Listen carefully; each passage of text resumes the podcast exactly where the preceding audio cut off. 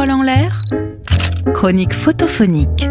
Si la photo est bonne, Frédéric Magnien. c'est en deuxième colonne. Bonjour à toutes et à tous et bienvenue dans notre chronique photophonique. On a parfois besoin de baroque, non? Ouais, de richesse débordante, de bruit et d'agitation. Mais il arrive aussi qu'on se plaise à la simplicité tranquille, au silence. Et là, avec la photo de Vincent Clément, un rien, une petite découpe noire sur un chiffon blanc. Trois fois rien.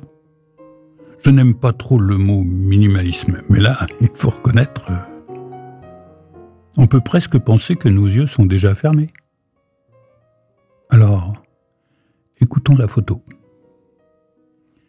Je n'ai jamais partagé ni compris l'espèce de halo mythologique qui entoure le chat. J'ai eu un chat, Félix. Je l'aimais beaucoup, mais je trouvais comment dire que c'était un animal euh, comme un autre, voilà. Mais je n'ai pas de mal à en dire, hein, c'était un animal sympathique et doux, câlin même, mais pas particulièrement ni égyptien ni japonais, un animal domestique quoi, et qui prend la place qu'on lui laisse. Alors évidemment, si on lui laisse toute la place, il prend. Je ferais pareil si on me traitait comme un animal sacré. Ici, nous avons affaire à un chat, noir, tout noir, sans même la petite tache blanche sur la gorge, un chat noir.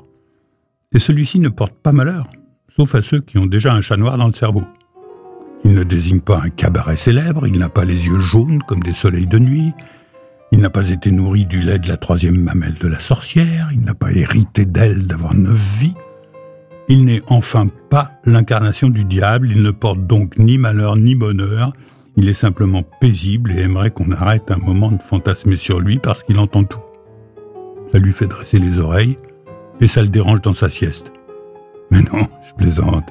Il s'en fiche, il entend, oui, mais il s'en fiche de nos élucubrations.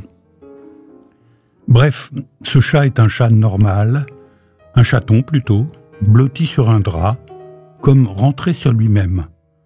En fait, on ne voit qu'une silhouette noire, ronde, une boule, genre pain de campagne, d'où émergent les deux oreilles attentives.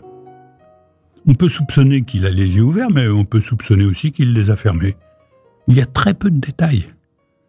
Quand on ne sait pas dessiner, on fait les chats comme ça. L'image est juste imprimée sur un morceau de coton blanc. Je ne suis pas technicien, mais on a affaire sans doute à un cyanotype ou photogramme. Ce qui donne l'impression que ce petit chat a toujours été dans cette pièce de coton. Avant, on ne le voyait pas, c'est tout. Le rendu général est donc celui d'une photo ancienne. Derrière le chat, le fond est blanc-gris et fait penser à un lit.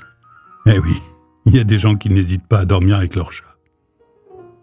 On pourrait penser qu'il ne s'agit que d'une découpe noire dans un coupeau de coton blanc. Un chat en creux, un chat trou, un chapeau rond comme l'aurait dessiné Ciné. Mais bon, vous connaissez les chats, ils n'ont pas d'humour. Même quand ils jouent, ils sont sérieux. J'ai fait sa connaissance sous une grange, là où étaient exposées les photos sur tissu de coton, accrochées par deux pinces à linge sur un fil, une sorte de séchoir à chat. Il semblait chez lui dans cette grange. C'est comme on dit, quand il y a un chat quelque part, ça devient chez lui.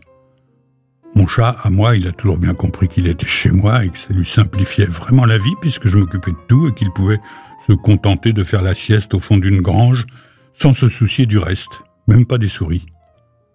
Si vous voulez le même chaton, achetez aussi la grange, parce qu'il a l'air d'y être si bien que ce serait dommage de les séparer. La grange fait donc partie de la photo et la photo constitue une forme de land art. Et c'est bien normal puisque c'était à Notre-Dame-des-Landes. Voilà, on peut rouvrir les yeux et laisser le chaton à sa sieste. C'était une photo de Vincent Clément. Vous trouverez ses coordonnées sur le podcast de l'émission. Bonne semaine et à mercredi prochain sur Sun. Réécoutez cette chronique sur le site et l'appli de Sun.